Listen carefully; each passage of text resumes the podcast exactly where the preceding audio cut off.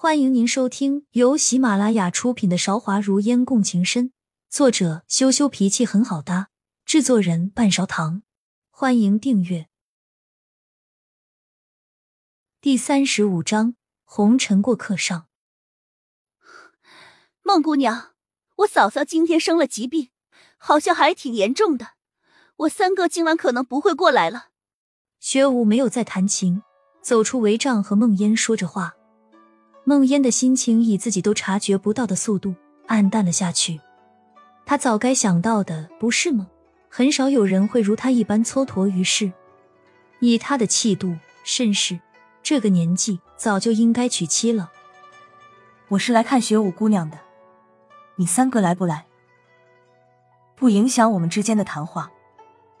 梦烟牵扯出一个自认为会心的微笑。那学武。就先谢谢孟姑娘的陪伴了。薛武笑了一声，眼睛转换了一个方向，看到于飞，脸上笑意更甚。于公子也来了。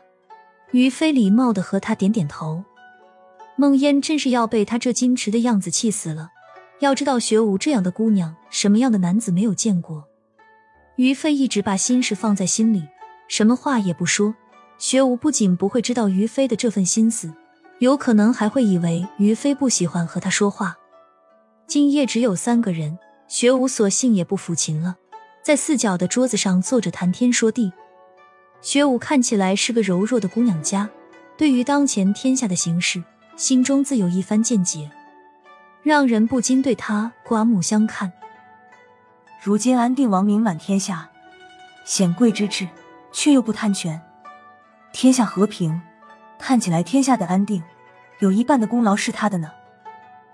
孟烟主动提起安定王，小心翼翼的看着学武的眼睛，试探学武的态度。他以为学武就算不会赞扬，起码也会附和两句。谁知道学武鼻子里冷哼了一声，说：“他要是不贪，当年就不会逼着当今皇帝要这个外姓王了。什么名满天下，不过是他权力之下的美言。”皇亲国戚之中，没有一个不对他不满的。孟烟不好回话什么，学武自知失态，轻咳了两声，说：“我向来不喜欢他，如果和阿烟所相信的不一样，还请不要怪罪。”阿烟不知天下趋势，是怕让学武姑娘见笑呢。原来这天下的人对安定王心生不满的不止孟烟一个，只是还是不愿意让学武知道了他的这份心思。在有心的转移话题下，两个人谈论的重点到了曲子身上。很快一个时辰就过了，孟烟起身告辞，学武亲自送他们出了妙音阁。临走的时候还叮嘱他们，下个月的十五一定要来。孟烟承诺，只要得空一定会来。心里清楚的很，于飞想要去就去了，但是自己必定是不会再来的。其实也没什么可以失落的，不是吗？这个结果在他的心里早就有数。小姐，江大夫在门外，想见小姐。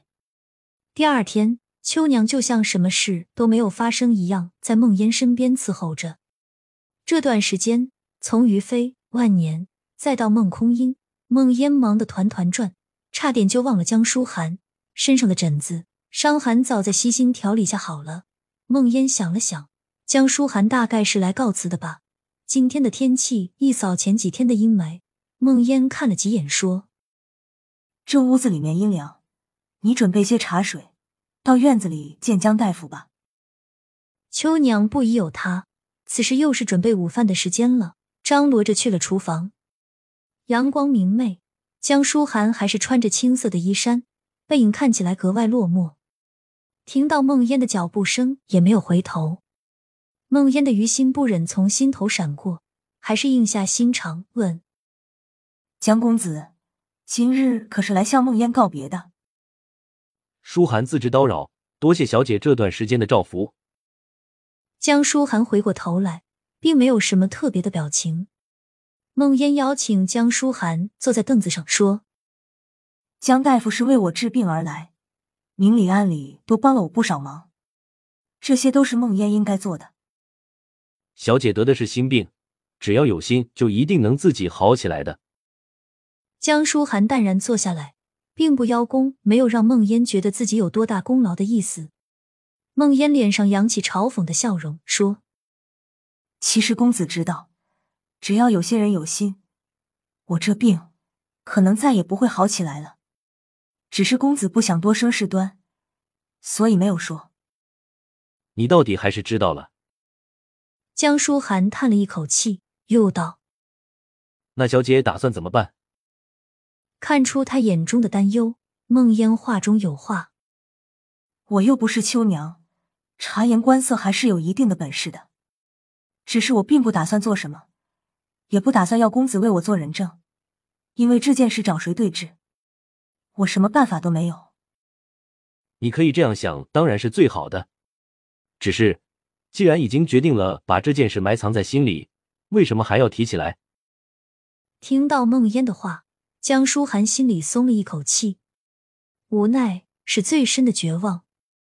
孟烟故作坚强的笑笑说：“有些事情一直憋在心里，谁也不能说，所以，我只是想找个人抱怨一下。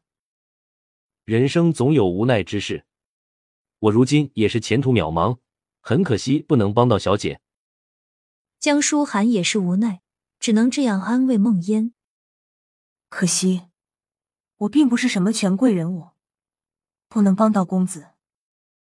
梦烟朝他会心一笑，很快将刚才的失落掩藏起来了，仿佛之前那个失忆的梦烟只是旁人的幻觉。亲爱的听众朋友，本集已播讲完毕，欢迎您点赞、评论、订阅专辑，下集更精彩。